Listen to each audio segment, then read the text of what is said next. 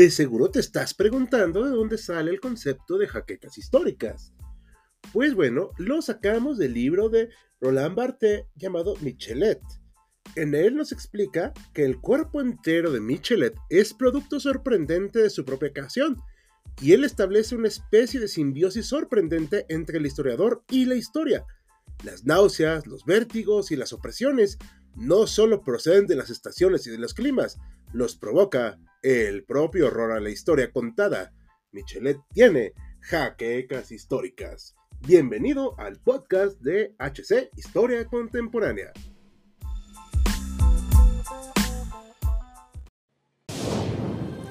Bienvenidos a HC Historia Contemporánea, la página histórica por excelencia.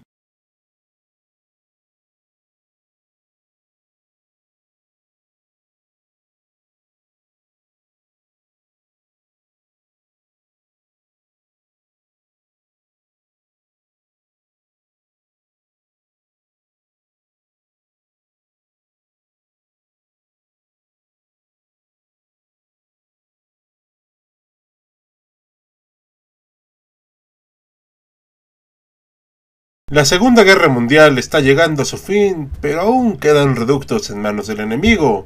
Y es en estos momentos donde encontraremos uno de los momentos más peculiares de este conflicto. Bienvenidos historiadores a una entrega más de su sección favorita, Historia Velorum. Hoy exploraremos lo que es considerada una de las batallas más extrañas de todo este conflicto. Franceses, estadounidenses y alemanes reunidos como aliados para defenderse de las temidas Waffen-SS. Es esta la batalla del Castillo Iter. Así que sin mayor dilación, comencemos. Los primeros días de mayo de 1945 marcaron el inicio de un nuevo comienzo para Alemania, la era después del canciller austriaco. El 30 de abril de ese mismo año, el líder se había arrancado su propia vida en un búnker bajo la Cancillería de Berlín y poco después la capital cayó en manos rojas. En el resto del maltrecho imperio, las noticias de una inevitable capitulación se extendieron. Al sur, en la frontera entre Austria y Alemania, las acciones bélicas continuaron aún después de la muerte de este personaje. Algunas tropas leales al nacionalsocialismo siguieron con los combates. Bajo este escenario, un castillo medieval se convirtió en el escenario de un combate casi inimaginable. El recinto albergaba distintas personalidades francesas, presas en su mayoría desde 1943, a la espera de la decisión de sus captores por liberarlos o erradicarlos. En el castillo, conocido por los locales como Schloss Itter, se encontraban un variopinto puñado de personalidades francesas, entre ellas los antiguos primer ministros Paul Renault y Edouard Daladier. Marie-Agnes Callat, la hermana mayor del líder de las fuerzas francesas libres Charles de Gaulle, los generales Maurice Gamelin y Maxime Weygand, sus guardias, miembros de la Schutzstaffel, reconocieron alarmados su precaria situación por la que atravesaban, además de la responsabilidad que tenían y las posibles represalias que habría de los aliados si algo les ocurría a tan distinguidas personalidades. Por ello mismo, a primeras horas del 4 de mayo, abandonaron sus puestos y huyeron del lugar. Bajo el mando de los generales Weygand y Gamelin, los prisioneros tomaron posesión de las armas dejadas atrás por sus captores, Pistolas, rifles y subametralladoras les ayudarían a defenderse en contra de las tropas alemanas que seguían en combate. Dentro de la fortaleza se forjó una alianza inesperada entre políticos y militares franceses de opiniones diversas. Inseguros de su posición, los franceses enviaron en bicicleta a un voluntario para que buscara ayuda. A algunos kilómetros del castillo se encontraba Joseph Sepp Gangl, un oficial de las Waffen-SS, quien justamente estaba entablando planes para rescatar a los franceses, junto con el líder de la resistencia austriaca Alois Maer. Ambos hombres se vieron sorprendidos por la aparición de Andreas Krobot, el hombre enviado para pedir ayuda. Era necesario, decía, un rescate inmediato. Gangle, indeciso por la poca cantidad de hombres disponibles para el combate, decidió acudir en busca de las tropas estadounidenses que ya se encontraban cerca. Armado con una carta en inglés que explicaba la situación y una bandera blanca en su vehículo, Sepp partió al encuentro de los norteamericanos. La doceava División Armada de los Estados Unidos se hallaba en las cercanías. El 23 Batallón de Infantería, al mando del capitán Jack Lee, escuchó la inverosímil historia del oficial alemán y tras corroborarla decidió acudir al castillo y rescatar a los galos. Lee contaba con tanques medianos M4 Sherman. En un principio, Lee contaba con 5 tanques y varios hombres del 142 Regimiento de Infantería, pero tuvieron que esperar en su base debido a las letales armas que poseían los alemanes en la zona. Las Waffen-SS y las tropas Bergmann utilizaban Panzerfaust, además de ametralladoras MG-42 y el subfusil MP-40. Las tropas de Lee se quedaron atrás mientras él comandaba un tanque Sherman y un grupo de estadounidenses avanzaba al castillo, seguido cerca por Sepp.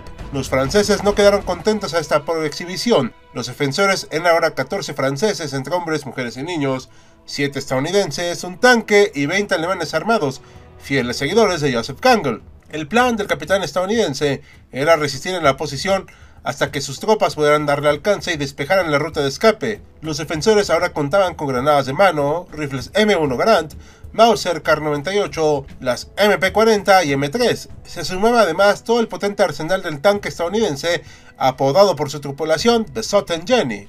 Los defensores esperaban un ataque de las unidades alemanas de la zona en cualquier momento y se cumplió. En la madrugada del 5 de mayo, cerca de las 4 de la mañana, se escucharon múltiples disparos desde los bosques cercanos. Las M1 Garand y el traqueteo de la ametralladora calibre 30 despertaron a los adormilados defensores. Pequeños grupos de soldados de las SS intentaban acercarse a los muros y escalarlos, sin embargo, fueron rechazados. Las ametralladoras MG-42 disparaban sus rondas contra el tanque Sherman, que respondió con disparos de su calibre.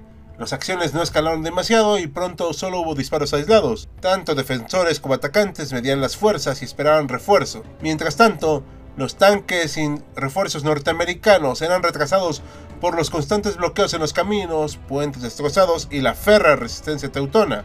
A primeras horas del alba, Lee y Gangle divisaron camiones que se dirigían al castillo. Sus hombres estaban uniformados con el camuflaje de las Waffen-SS y en el costado de los vehículos tenían insignias de la 17 División Panzer Grenadier. Entre 100 y 150 hombres se sumaron al asedio del castillo. Las cosas se complicaban más ya que las municiones empezaron a escasear. Las pocas ventajas de los defensores eran las inclinadas pendientes y la posición elevada, pero la situación se tornaba insostenible con cada minuto. A las 10 de la mañana reanudaron los combates. Un proyectil antitanque impactó al costado del tanque Sherman y lo incendió. Milagrosamente sus tripulantes lograron salir ilesos. El cañonazo los sorprendió mientras intentaban reparar la radio para solicitar ayuda. Ante tal escenario, algunos prisioneros franceses decidieron tomar las armas y combatir lado a lado con estadounidenses y alemanes. El potencial de fuego teutón se incrementó cuando desplegaron sus cañones antiaéreos de 20 milímetros y el famosísimo Flak de 88, que tanto daño había hecho a los blindados aliados. Un disparo de esta potente arma destrozó el cuarto que anteriormente había ocupado el general Gamelin.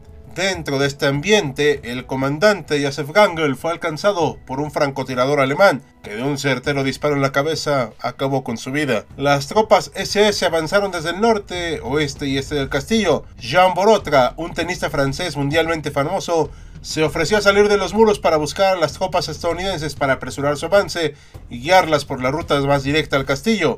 Saltó sobre los muros y se escabulló por el bosque disfrazado como campesino. Poco después se encontró con un pelotón de infantería americano y los guió de regreso, pero su esfuerzo ya no era necesario. Al poco tiempo de la salida por otra en busca de ayuda, un soldado alemán se colocó frente a las puertas del castillo, armado con un Panzerfaust. Se disponía a tirar la entrada y permitir el ingreso de los soldados. Sin embargo, a sus espaldas sonaron armas automáticas y los motores de tanque resonaron en el bosque. La situación había cambiado. Eran los refuerzos que esperaba el capitán Lee. Las tropas alemanas emprendieron la retirada hacia el bosque y los jubilosos defensores se acercaron a la entrada para recibir a sus salvadores. Tanques Sherman y camiones abrieron paso hasta los extenuados combatientes, quienes fueron rápidamente trasladados al pueblo de Worgel. Llevaron también el cadáver de Sepp Gangel para ser enterrado en sus cercanías. Un cansado y molesto capitán Lee se acercó a su segundo al mando que dirigía la columna y airado le preguntó ¿qué te detuvo? Así terminó este extraño episodio donde una improbable alianza consiguió resistir a la tenaz fuerza destructiva de las muy maltrechas Waffen SS. Combatientes y aliados momentáneos tuvieron su reconocimiento tras esta batalla. Joseph Gangel es considerado un héroe austriaco debido a su participación en la resistencia y en la defensa de Litter. Su nombre se encuentra en una de las calles principales del pueblo de Borgel. El capitán Lee fue ascendido. Los franceses volvieron a sus desacuerdos políticos, pero regresaron vivos a su país natal. Al regresar al cuartel, todos se deleitaron con esta noticia. Desde ese día, todas las fuerzas alemanas dejarían de combatir en el sur del Reich. Esta había sido la última acción bélica para ellos. ¿Y qué opinan ustedes, historiadores? ¿Esta defensa merece ser recordada? Sepp Gangle era un héroe. Dejen sus comentarios para poder leerlos y comentarlos. Y con estas preguntas acabamos un nuevo capítulo de Historia Velorum, en espera que haya sido de su agrado e interés.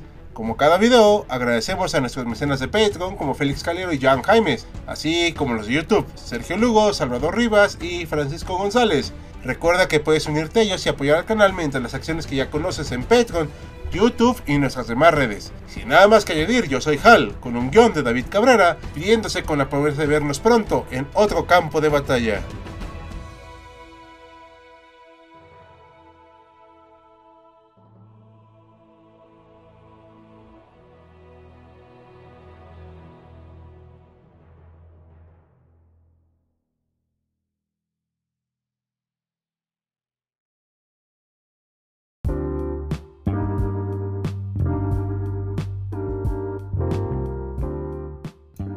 Gracias por acompañarnos en otro episodio de Jaquecas Históricas, el podcast oficial de HC Historia Contemporánea. Te invitamos a sintonizarnos en el próximo capítulo.